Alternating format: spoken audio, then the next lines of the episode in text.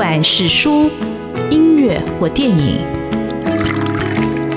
不管是茶、咖啡或酒，也不管是艺文的空间或餐饮的场域，文化无所不在。台湾新风景，让我们重新发现生活里的文化。文化就是我们的生活。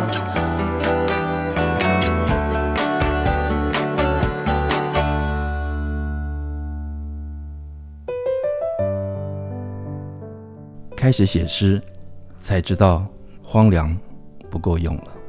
好，这句诗是诗人李静文所写的，我非常非常的喜欢。但是我比较好奇的是，诗人李静文到底什么时候开始决定来写诗？然后今天很高兴邀请到诗人李静文来上我们的节目。静文出版了他的新的诗集叫《奔风志》，书名也很特别，然后整个设计装帧跟里头的诗跟画都非常非常的精彩，所以一定要请他特别来介绍。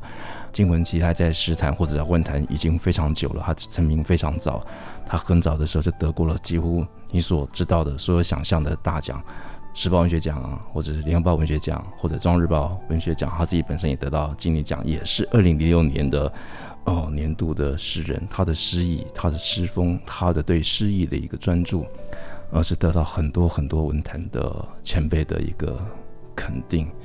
那我其实有很多很多的问题要问静文了，那我想待会会把时间给他。嗯、尤其在诗人进入到诗坛那么多的一个诗社里头，我觉得台湾的诗社一直很蓬勃，他为什么选择了创世纪？我想这些问题我都让。静文自己来回答。我们欢迎诗人李静文。静文好，呃，志峰好，还有呃各位听众朋友，大家好。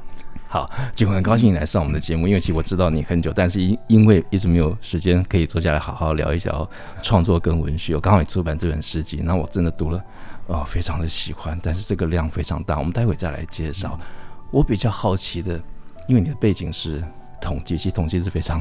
高深的一个专业啊，但是怎么会从统计，但后来没有走这个专业，然后专职的往文坛或者诗来发展，这是一个怎么样的一个契机呢？啊，我们那个时代五年级时代，我们就是联考嘛。那有时候你考到什么，真的是，那你数学要够好，我像我联考统计是绝对不行。哦，对，我们那时候有高标。我本来一般我们啊、最喜欢那个文学的人的话嘛，都会是英文比较好。但是大学联考的时候，正好是英文考差了，哎，竟然那个数学是高标啊，所以他会有加权积分啊，一计分就进去统计系了。所以呃，也不是我们那个时代讲说那个时代其实也没有很远啊，就是一九呃五零年级四代嘛，一九六几年的。那还是在联考联考阶段啊？那你进去哪个学校？有时候觉得校园啊，大学校园它就提供一个土壤嘛，一个土壤，呃，不见得就是练什么戏，你未来就是走那条路嘛。对，而且我在访问之前跟金文聊天，他说他不是科班，我说你不要相信科班这件事情。我觉得诗人很多时候，尤其是诗，我觉得他是。天生的，你要有那个语感，你要有那个情感，你要懂得知道怎么样去表达。所以你的第一首诗是怎么样写出来的？或者或者谁的诗曾经这样触动你，让你想要去写诗？前一阵子啊，《自由时报》副刊呢、他就办了一个专栏，叫做“呃我的启蒙诗”。然后我就想半天，我说 我的启蒙到底是是哪里啊？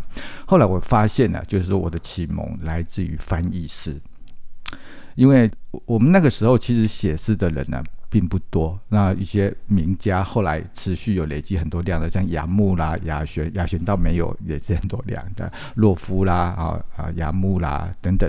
啊，其实呢，就是华文诗人呢，再加上那时候啊，其实台湾的资讯也没有那么那么开放，所以一些海外的华人的诗的创作你也很少看到。所以呢，有很多是透过翻译，翻译，但是翻译的品质啊，真是参差不齐。但是翻译有个好处，就是说它破坏了。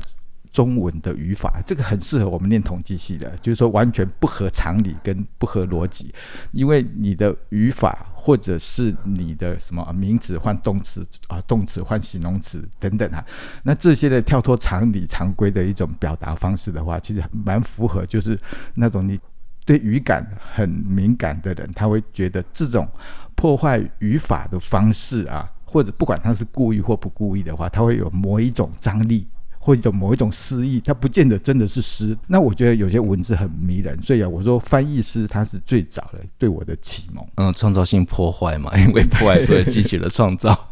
那那么多的诗社，哈，就是说，你就是你开始得奖以后，然后你是就是文坛的前辈可能也注意到你，但是我觉得那么多诗社的加入，我觉得加入一个诗社有个好处是，嗯，你也得到很好的一个体系或者土壤或者互相的砥砺，嗯，但是为什么是选择创世纪？对，因为那时候还有蓝星嘛，那时候其实有很多的诗社。呃，蓝星是夏敏嘛，那创世纪当然就是张默啊，那时候是啊张默、洛夫、雅璇啊，他们是创办人。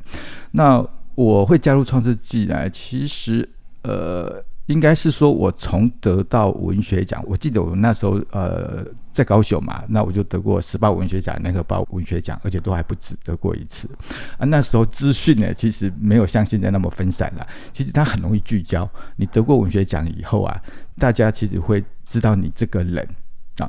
所以有有一次，好像我是先认识那个现在在那个师大的呃徐文蔚嘛。然后呃，后来是呃，在联合报的那个侯吉亮，我没有见过他们。然后呢，呃，是他们推荐我进去创世纪啊。那时候我还在高雄，其实创世纪的这些前辈我通通没见过，包括我出第一本诗集的时候，一枚西班牙钱币的自助旅行啊，我人还在高雄啊，这个也蛮有趣的，因为是影帝老师打电话来说，哦，我看过。哦，我知道你得过很多奖啊！你这个诗集的话，呃，你的诗呢写得非常好。如果不出的话，呃，很可惜啊，因为那时候都还是票房毒药嘛。那我不知道的影帝就是柯清华，所以他打电话来的时候说：“哦，我是尔雅的负责人啊，我姓柯。”所以后来我都叫他柯先生。在电话中，一直到我到台北以后，我说：“啊，原来柯清华就是影帝啊！” 你看，我对文坛其实那时候是陌生的。所以说进入创世纪基本上是就是因为徐文蔚跟那个侯吉亮的关系啊。但是进去以后，我是真的从创世纪啊感受到所谓写诗啊这些前辈有时候啊。它带给你某种温暖跟鼓励啊，这是一种可能跟现在我的体会的话，就会呃，因为我觉得进入网络时代以后啊，我觉得人跟人之间，包括写诗者跟写诗者之间的话，其实都会有点疏离啊。那以前的话嘛，我觉得这些前辈啊，他们是很有温度的。虽然《创世纪》里面你也听过他们啊、管管呐，谁啊，就是有时候就是吵吵闹闹的啊，但是呢，就是。通常就是不计隔夜仇，我的感觉会这样子的。那我觉得很热闹，那他也会告诉你哦，你什么写得好，那有蛮多鼓励跟支持，其实会是你一个继续往前走的动力。对，因为其实我会特别请静文回答这个题目，是因为我看到国芳老师过世的时候，静文也写了一篇文章，就怀念他参加创世纪的一个参会，看到这些前辈的一个风采，也感受到那种热情。但我觉得这样一个土壤，或在这样一个像家庭一样里头，对一个有志有心创作的人，我觉得那是一个很棒的一种氛围，也让你不会去松懈。而且我那时候会特别好奇，是因为创世纪的前辈都很。比较资深嘛，所以静文应该是比较之前的、比较年轻的人进到创世纪，所以还有人比你更年轻吗？在这个诗社里头？呃，我进去的时候，其实是我跟徐文蔚最年轻，所以创世纪其实中间，我个人会觉得啦，有一点点断层啊，就是说，呃，我那时候是新生代，但是我当新生代当了很久，哎，当了十几年，因为我后来想一想，到底为什么我都一直都是新生代？因为这些前辈一直都还是这个文坛的主流嘛。那可能呢，呃，不知道，我不知道原因，但是就是我在他们眼中，我永远就是比较年轻一辈的一个，小朋友哈。那刚才静文其实有提到，他的第一本诗集是尔雅所出版的，叫《一枚西班牙钱币的自助旅行》，他已经说了出版的一个过程。啊，从一九九八年的这本《一枚西班牙钱币的自助旅行》到二零二三年这本《奔风志》。我看静文这些二十多年的创作里头，他几乎两三年就有一本诗集的出版，真的非常非常的了不起。我们休息一下，待会请静文来聊，到底这本最新的诗集《奔风志》跟之前出版的诗集有哪些不同，它的特色又是什么？我们休息一下。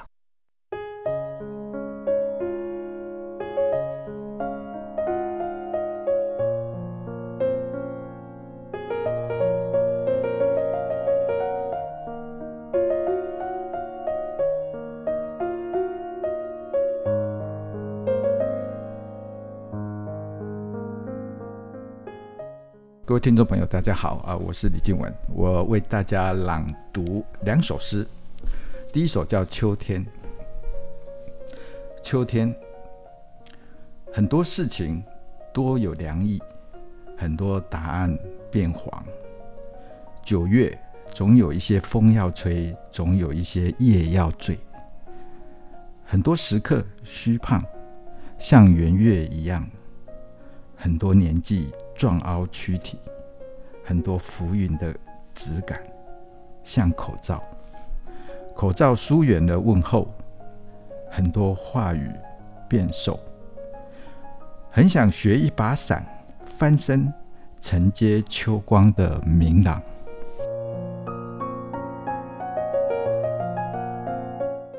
第二首，正向就是正能量的意思。有时幸福不在。又随风而来。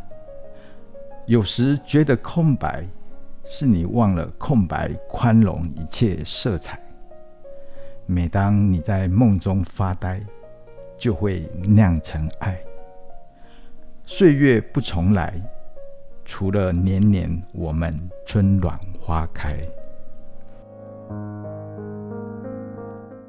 谢谢静文，这是我第一次听到静文读诗。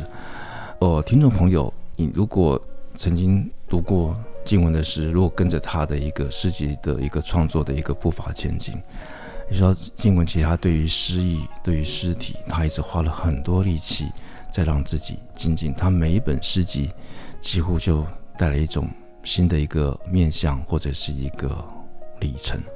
那这本《奔风志》，我那时候听到书名的时候，哇，这个题目好特别，然后。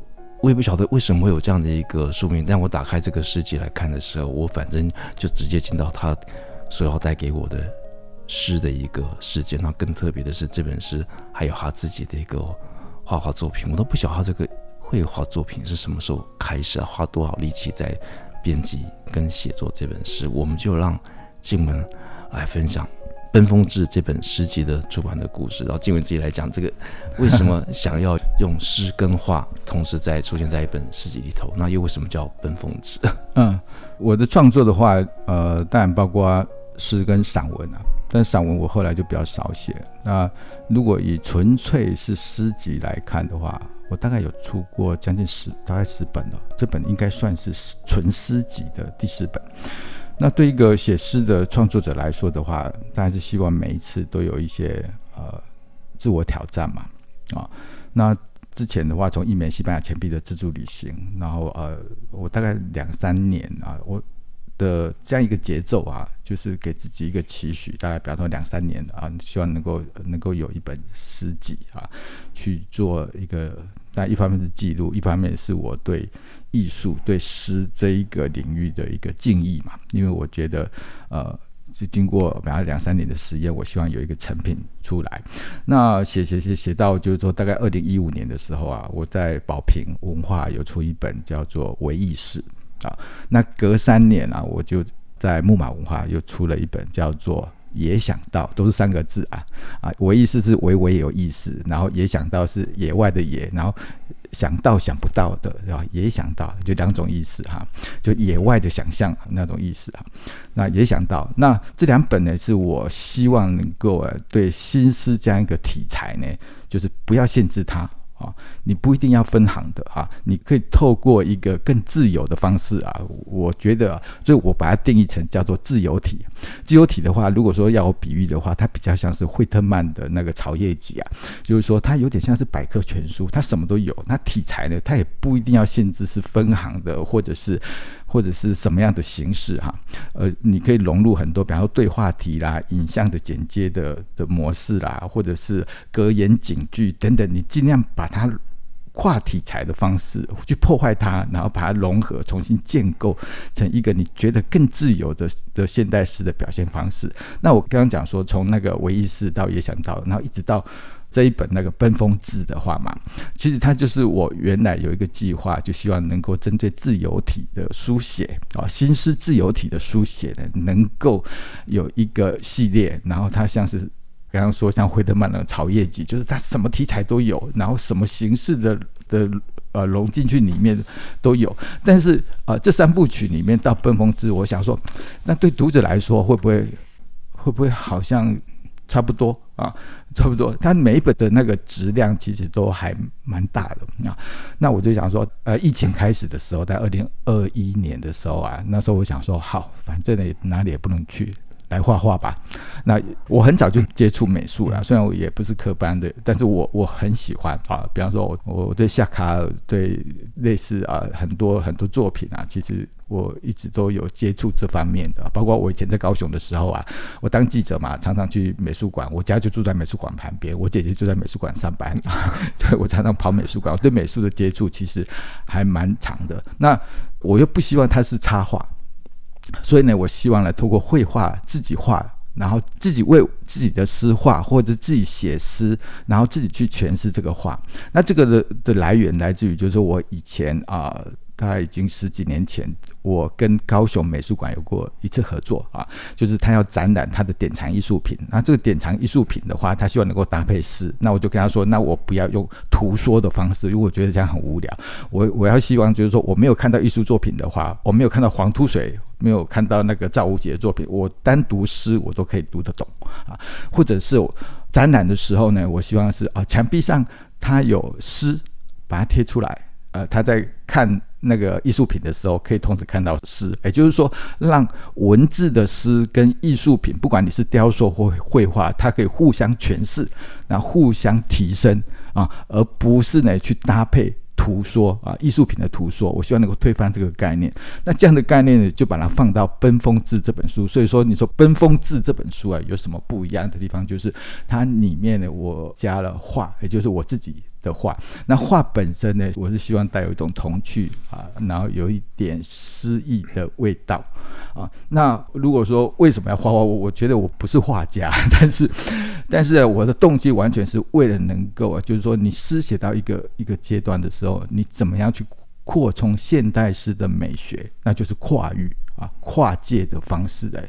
你把不同的元素啊，不同的艺术领域的东西，把它放到诗里面，或者是跟它做结合啊，那所以这本书对我来说也是一个尝试啦。我想说，我现在如果不做的话，我可能会会后悔吧。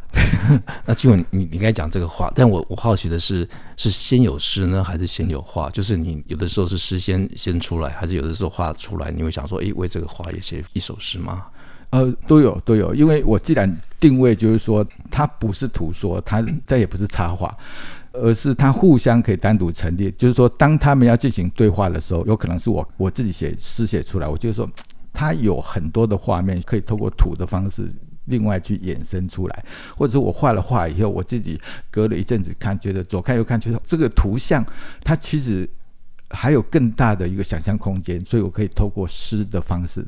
再去写出一个新的东西来啊！当他们并置在一起的时候呢，我会觉得说，嗯，这样还蛮有意思的。他们好像是在对话，好像是在一种即时通讯一样啊，就是一种临场感在同一本诗啊、书的这样一个载体里面。所以有时候我会觉得它比较像是一个呃纸上的诗画展。呃，听众朋友，如果你还没有这本《奔风志》，我真的很建议。听众朋友自己去找来读，因为我自己在读的时候，哦，静文的诗意诗句，嗯，非常的浓厚，它其实很能够唤起你的一种情绪。那我待会也会念一首我认为很有情感的一首诗，然后撇开诗不谈，你即使在看这个画的时候，那画的画面，哦，那个想象非常的一个哦自由，而且那个颜色非常的一个亮丽，然后它也给你一种不同的一个想象，所以它是一个并置的一个时空，在一本诗集里头。哦，真的非常非常的精彩。我们这里休息一下。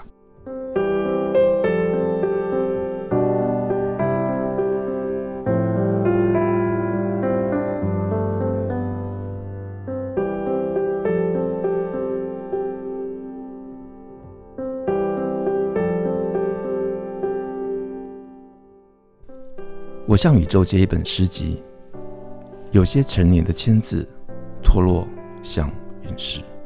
我读诗，晚风乱叶，快晒一片月，满地虎斑猫脸，签字脱落处，残篇当作沙佛，翻页，银河折断的感觉。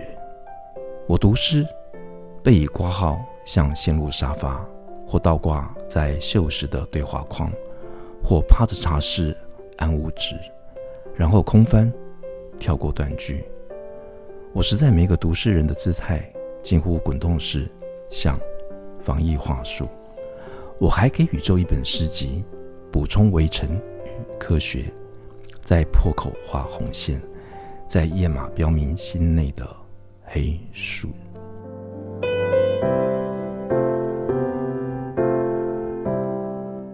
这首诗就叫《为了诗》。好，我们请静文来讲为什么就叫《奔风子号》这本诗集。你在设计上，你分成三个段落是为什么？哦，因为如果听众朋友有呃看到实体的书的话，你会你可能会觉得它还蛮厚实的哈。这本诗集的话，其实呃应该说它。几乎是两本诗集合起来的啊！我刚刚我们在会前稍微聊一下，其实它有一部分是啊国家文艺基金会对我的创作讲述的一本书，然后另外啊我后来想一想，就是我要把画的部分，画本来是要另外一本书了，那呃后来我把它。分级呢，其实分级啊，对写诗的人来说是一件很痛苦的事情，因为诗它本来就充满了一种分歧，也就是歧义性啊。因为也只有这样，它才叫做诗啊。因为它有很多意象，不同的人读有不同的解读，所以你自己如果定位它是在某个卷里面的话，那别人看可能不是这样。好，那其实呢，我也是勉强把它尽量把它归类成，就是说三种不一样的方式。然后呃，这本书你拿到的时候，你会发现说，哦，这三卷啊，其实它是用三。三种不同的纸材，包括日本纸，然后呃色纸啊等等啊，就是去组合起来，去呈现三卷不同的一个风味。好，那回到奔风字啊，其实“奔风”两个字啊是来自于《庄子》这本书啊，《庄子》。他讲奔风，其实就指的就是一种小小的土风啊。那志的话，呃，我们想说这个志，它本身有记录的意思嘛，啊，就是你在记录生活，或者是记录什么，然后它也可以解释成志气的志啊。所以我我就想说，哦，奔风就是我感觉我是一个小小的的蜜蜂一样啊。那但是小小小蜜蜂也有它的志气啊，它人小志气大，非常的勤奋。这本书对我来说的话，就是因为它里面有画，那画。对我来说的话是一个新的尝试啊，因为我也不是画家，但是啊，我怎么样去去实践这件事情？其实它真的，呃，你自己要突破自己的心理门槛啊，因为你想说啊，这样画出来，人家会不会觉得，哎呀，这个诗人这好好写诗就好，干嘛去画画？画这什么东西？但是你要克服这个门槛的话，当然你要付出很多的时间跟精力啊，去。反复的去去练习，所以呢，奔风字其实简单来说就是一只小蜜蜂啊，然后想要跨界，他要飞，从诗这个领域啊飞到画这个领域，再从画这个领域飞回来，让他可以互相的一个对话。那这样的方式呢，我希望能够是一个突破嘛。但是我又会觉得啊，自己的能力其实感觉还是很有限，所以这中间其实蛮多挣扎的啊，所以只能说是一个。用小小的志气啊，要充满志气，然后去突破你现在在创作上的一个格局。呃，听众朋友，如果你有仔细听的话，你可以感觉到诗人李静文他对于诗意的一个呃创作坚持跟执着。那这本诗集我觉得更特别是，他虽然勉强说分成三类，但这三类他给他题目也很好玩。第一卷叫有意图，好，那第二卷叫岛屿声。那第三卷叫《咪日子》，而且里头其实不只是诗，还有散文诗啊。好，比如说岛屿生跟这个咪日子，这个是怎么样想出来？你说有有意图，好，就是有画有诗意，你可以感觉到。但这个岛屿生，这个是怎么来的？哦，有些人会会说我们还蛮会取名字的啊，但是因为我们都当编辑嘛，经常要要写文案，要下标题，没有，所以我自己会把它设定，就是说，其实。我蛮不喜欢四个字的书名哦，是，要么要多于四个字，要么要少于。你看，像我第一本诗集，那时候影帝说：“哎，你这个诗集没有人取书名这么长的，一枚西班牙钱币的自助旅行，你念完你就就睡着了。”那就是或者我有本诗集叫做《静到突然》啊，就是很安静，然后静静静静到突然，突然怎么样了？我没有讲，所以我的书名叫《静到突然》啊。那其实像岛屿生的话，啊、呃，是我在联合副刊的一个小专栏。对啊，那《咪日子》在很久以前，那个杨一梅当主编的时候啊，呃，《中华日报》《中华日报》是《中华副刊》是。也是一个小专栏，叫咪日子，就是啊、呃、眼睛眯眯的，然后就是对日子呢爱过不过的那个 叫咪日子啊。然后呃岛屿生就是呃有点谐音啊，就是说你可以说它是祈祷的祷啊啊岛屿啊，希望天降甘霖岛屿啊。那我这里就是岛医生啊，万户岛医生啊，然后岛就打着那个语言，我希望我能够呢对语言敲敲打打。好像是洗衣服一样啊，就是能够呢让他焕然一新啊，所以就叫岛屿神啊。呃，这本诗集我拿到手以后，不管从封面从不就事先不谈哦，就整个我觉得充满一种敬意，一种编辑的敬意，或者一个写诗人对这个诗他所写的一个敬意。